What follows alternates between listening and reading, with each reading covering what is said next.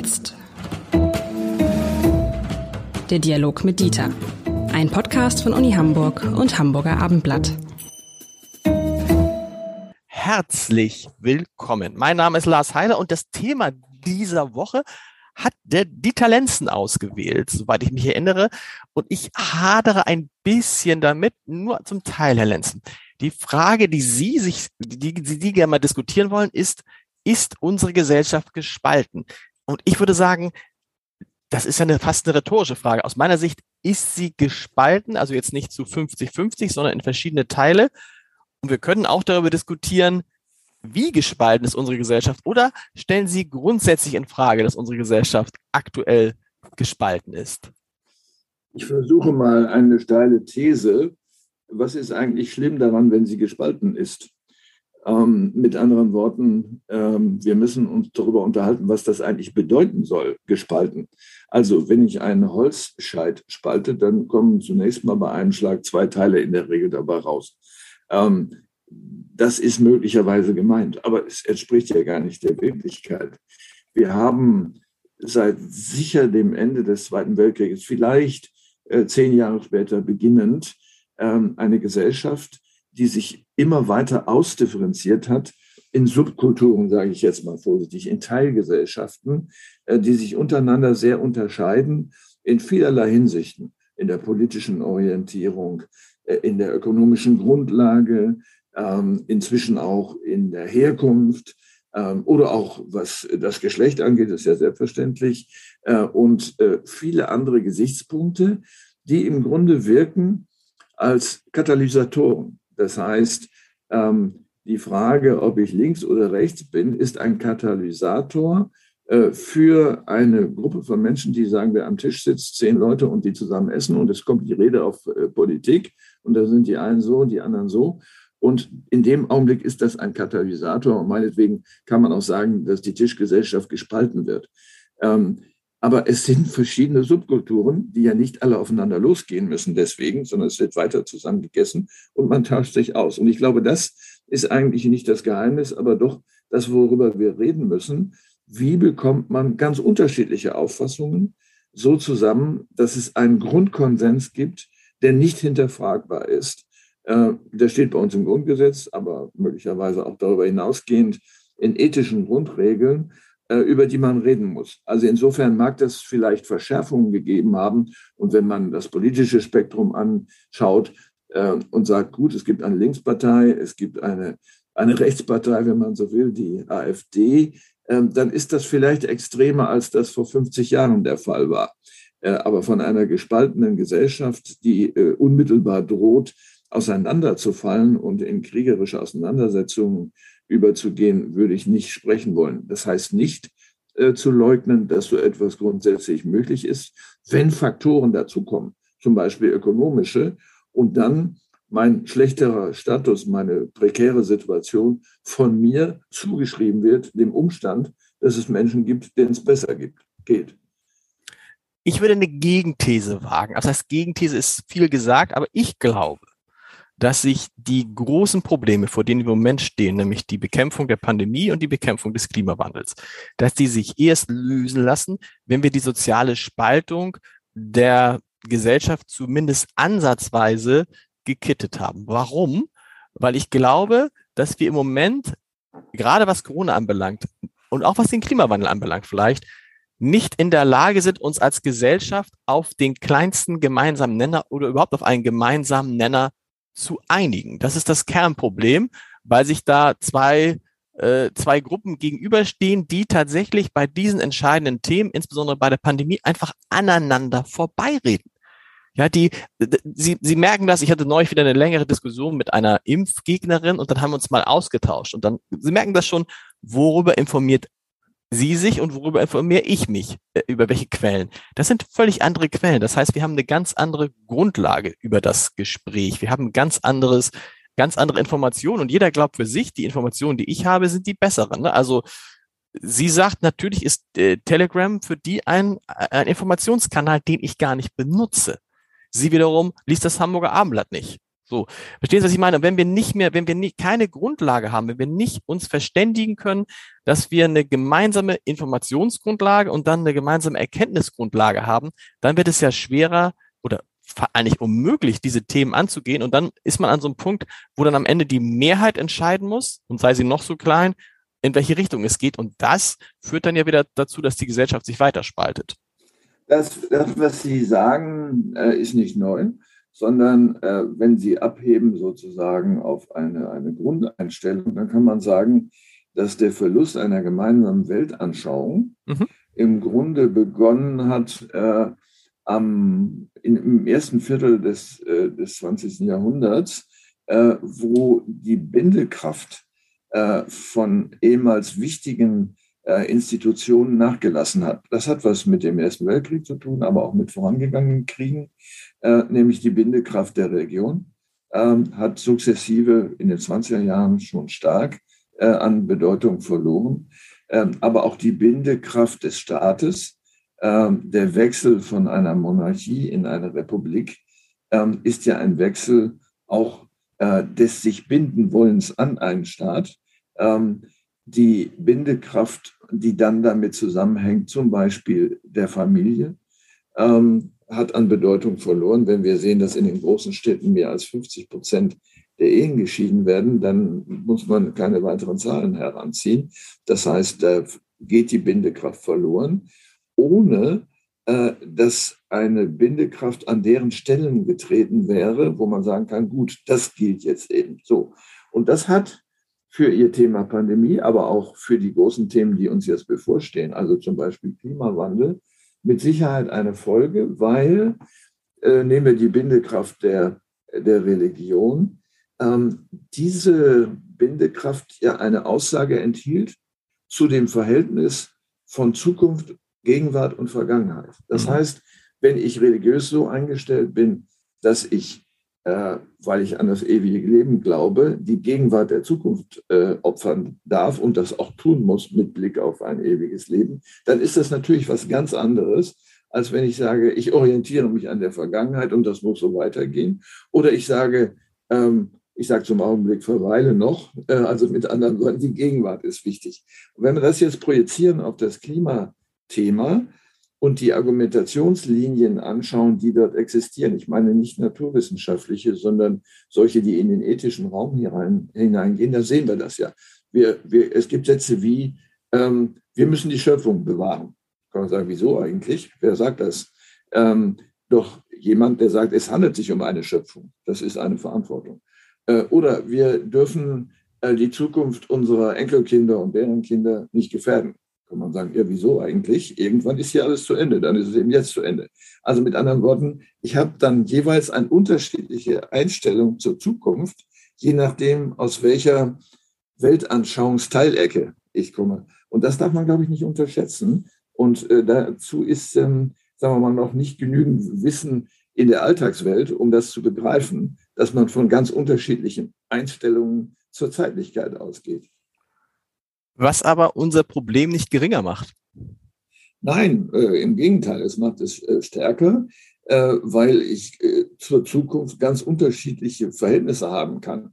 Wenn Und weil man da, das ist ja das nächste Problem, weil natürlich man, wenn man nicht mehr spricht, im Wesentlichen über also wenn man nicht mehr die Vergangenheit nimmt, um über die Gegenwart zu sprechen, sondern wenn man im Wesentlichen darüber spricht, was könnte in der Zukunft passieren, da verlassen wir ja dann ja auch diese wissenschaftliche Denkweise so ein bisschen, ne? weil ich habe jetzt bei Ihnen ja gelernt und wir bei den Wissenschaftlern lernen wir alles, der, die Erkenntnis ist halt nicht abgeschlossen. Und wir treffen dann auf Dinge, die passieren können, von denen wir noch nicht denken, dass sie passieren können. Aber das meine ich ja, wenn man jetzt in, spricht über Menschen, die zum Beispiel einfach mit dem Argument eine Impfung ablehnen, weil sie sagen, ich weiß ja nicht, was in zwei Jahren passiert. So, dann verlassen wir ja sozusagen diesen gemeinsamen Diskurs ein Großteil dieser Menschen, auch, auch, auch der, der Geimpften, um das auch deutlich zu sagen, würden gar nicht existieren, wenn man nicht in äh, der ersten Hälfte des 19. Jahrhunderts, 1837 war das, die Impfpflicht eingeführt hätte gegen Tuberkulose und andere Erkrankungen.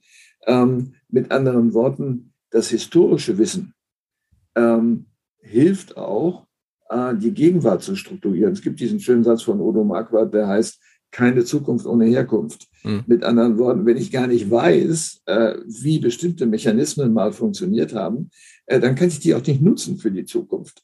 Äh, und äh, das heißt nicht, man kann aus der Geschichte lernen und man oh, wird das dann schon so machen müssen, weil das früher auch so war, sondern einfach reflektiert das mit in Erwägung zu ziehen.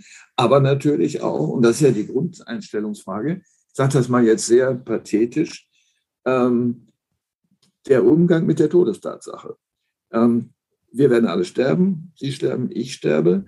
Welche Einstellung habe ich dazu und zu dem, was dann kommt? Für mich oder für die Welt oder für meine Verantwortung? Ich weiß nicht, wie Ihnen das geht, aber das ist vielleicht auch eine Frage, wenn man älter wird. Wenn ich äh, hier, wo ich wohne, ganz weit draußen, an Häusern vorbeikomme, die 200 Jahre alt sind und einen Augenblick innehalte, denke ich, schau mal, hier haben Menschen gelebt, die sind alle tot.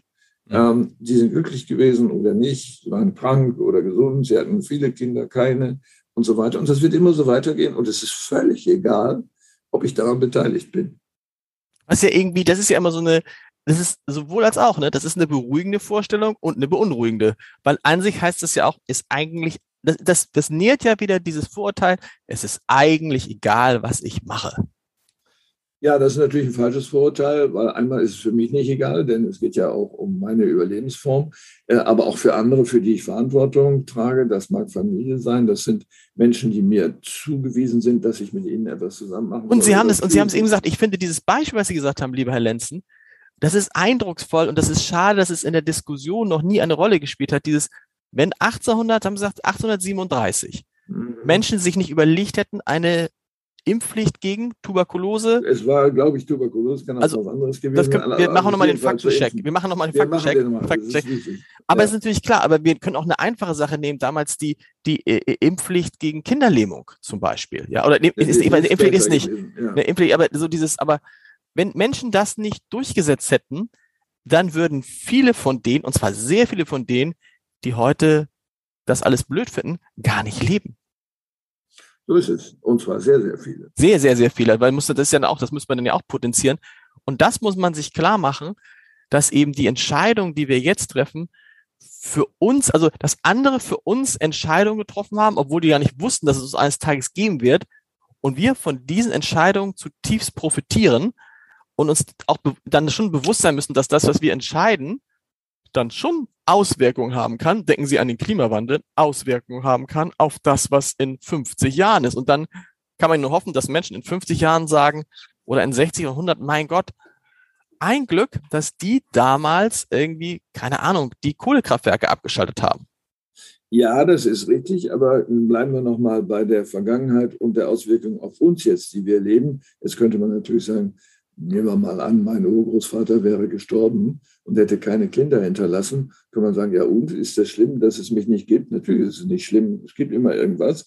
Ähm, also mit anderen Worten, man kann auch eine fatalistische Einstellung dazu haben äh, und ähm, dem gelassen gegenübertreten. Vor dem Hintergrund des Umstandes, dass nichts so bleiben wird, zwar in jetzt äh, von Millionen von Jahren gedacht, wird das hier alles irgendwann verbrennen, stellt sich natürlich die Frage, vor welchem Horizont habe ich Verantwortung? Und äh, diese, dieser Gedanke, der muss ja hineingebracht werden in eine Kultur, der ist ja nicht schon drin. Ähm, also brauche ich einen Referenzrahmen, von dem aus ich das machen kann. Und da die Religion für viele ja verloren gegangen ist oder es nicht mehr nur eine gibt, sondern viele Varianten, ähm, entfällt das äh, und äh, zerfällt in verschiedene Subgruppen, die ganz unterschiedliche Einstellungen zur Ewigkeit, äh, zu ihren Verpflichtungen, zum Göttlichen und so weiter haben. Und äh, deswegen ist das wirklich schwierig. Und unser Ausgangspunkt war ja die gespaltene und ich würde sagen, die viel gespaltene Gesellschaft oder die viel geteilte Gesellschaft, ähm, das Ganze zusammenzuhalten. Wir müssen also einen Konsens finden. Der ist nicht schon da, weil es eine über Jahrhunderte ergebende Tradition äh, gibt, äh, die religiös ist. Wir müssen neue gemeinsame Normen finden und sagen, das ist jetzt unhintergehbar, das soll gelten. Dafür gibt es das Grundgesetz, es wird aber nicht reichen. Aber ich wollte gerade sagen, aber da sind wir uns schon einig, dass die große Aufgabe auch der neuen Regierung ist, zunächst einmal die Gesellschaft zusammenzuhalten. Denn wenn du die Gesellschaft nicht zusammenhältst, dann kriegst du all die anderen großen Probleme nicht gelöst. Es wäre ja alles viel einfacher, wäre auch komisch, wenn wir uns alle ein, wenn wir alle einer Meinung wären, wenn alle sagen würden, Impfen ist wichtig, weniger Autofahren ist wichtig, weniger Fleisch essen ist wichtig und so. Nochmal, das aus Demokratiesicht wäre das komisch, äh, aber äh, um Dinge auf den Weg zu bringen, wäre es natürlich einfacher. Das ist richtig. Ähm, es gibt einen äh, deutschen Philosophen, viele kennen ihn, äh, Adorno, der das schöne Wort von Minima Moralia äh, geprägt hat mit einem Buch. Das heißt, wir müssen uns auf Minimalregeln verständigen können, wo wir sagen, das ist unsere Moral. Dahinter fällt keiner zurück. Und wenn es jemand, der das weiß, trotzdem tut, dann müssen wir sehen, wie wir mit ihm oder ihr umgehen.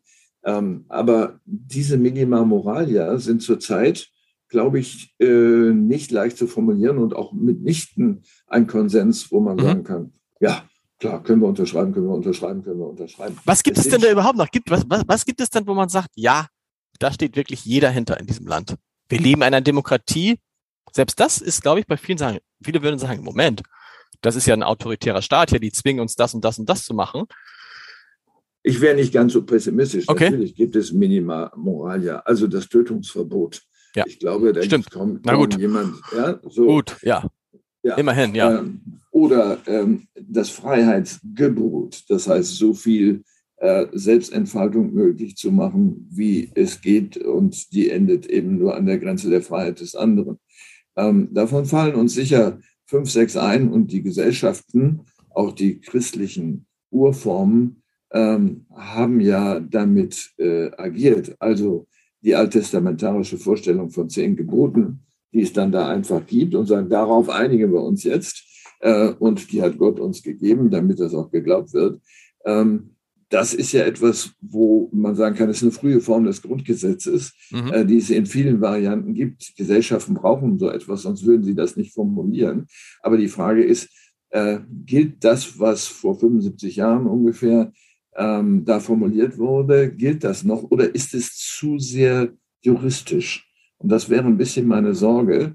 Äh, die Ausdifferenzierung des Rechts, also die Verrechtlichung unserer Gesellschaft hat in den 70er Jahren des vorigen Jahrhunderts stark begonnen, weil man ein starkes Bedürfnis nach einem Rechtsstaat hatte, alles gut.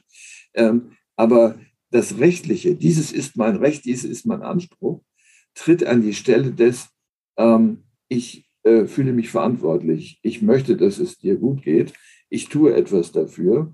Ähm, und äh, dass äh, diese, diese Form der, des Ersatzes des Moralischen durch das Rechtliche, die müssen wir überdenken. Und Sie haben ja recht. Ich meine, wie viel, wie viel Dinge, wo wir uns früher einig waren, gibt es nicht mehr. Also die frühe Einigkeit, man lebt in einer Familie, Vater, Mutter, Kind. Hm, das ist, da gibt es tausend Formen ähm, man lebt gemeinsam zusammen, man lebt irgendwie nicht alleine, man kümmert sich um die Alten, keine Ahnung. Da ist ja so viel aufgebrochen. Mein Gefühl ist nur, dass mit den Jahren und mit, mit dem Fortschritt irgendwie ganz, ganz viele Dinge, wo es früher eine gemeinsame Überzeugung gab, verloren gehen und irgendwann fehlt halt die, fehlen die Bindekräfte in dieser Gesellschaft. Genau, die Bindewirkung äh, von Normen hat nachgelassen. Das heißt aber nicht, dass es nicht Normen geben könnte, die Bindewirkungen entfalten. Wir müssen nur neu darüber nachdenken und wir müssen sie absichern. Dazu gehören übrigens auch Riten. Ähm, die äh, Gesellschaften verfügten immer und verfügen über sogenannte Binderiten. Das heißt, äh, die Gemeinschaft ersinnt sich ein rituelles Handeln, das entsteht über viele Jahrhunderte teilweise, wo festgemacht wird, du gehörst zu uns aber das ist, steht unter Bedingungen. Konfirmation mhm. beispielsweise ist ein Binderitus oder eine Kommunion ist ein Binderitus. Eine Verehelichung ist ein Binderitus. Das heißt, hier sind wechselseitige Versprechungen des Dazugehörens, ähm, die vielleicht nicht mehr funktionieren oder nur noch für kleine äh, Kreise funktionieren. Und da brauchen wir was Neues an deren Stelle. Ähm, das kann man nicht verordnen. Äh, die DDR hat das ja versucht, mit der Jugendweihe das zu verordnen und eine staatliche Binderitus zu machen. Es hat teilweise funktioniert. Das heißt, die jungen Menschen waren äh, begeistert, dass sie jetzt die Jugendweihe haben. Das war ja ein Ersatz für die Konfirmation, um die Kirche äh, äh, lahmzulegen. Ähm, aber äh, so etwas muss entstehen. Ähm, die Subkulturen haben solche Binderiten natürlich, die entweder historisch sind oder entstehen. Ähm, das äh, gilt auch für Riten, die zum Beispiel am Anfang eines äh, Berufslebens standen. Früher gab es beispielsweise bei Druckern äh, einen Ritus, wo die in ein schwarzes Wasser getunkt wurden. Äh, also in den, Hand, in den Handwerken, so, dass man klar ist, du gehörst jetzt zu, du bist jetzt auch ein Drucker. Äh, mhm. Das sieht man daran, dass du ganz schwarz bist. Äh, also so etwas ähm, ist uns natürlich verloren gegangen. Wir würden heute darüber lachen. Aber es ist nicht so leicht äh, zu sehen, was tritt an deren Stelle. Das haben Sie schön gesagt. Wir hören uns nächste Woche wieder. Bis dahin. Wir machen das. Tschüss. alles Gute an alle und ja, bis dann. Ja, bis dann.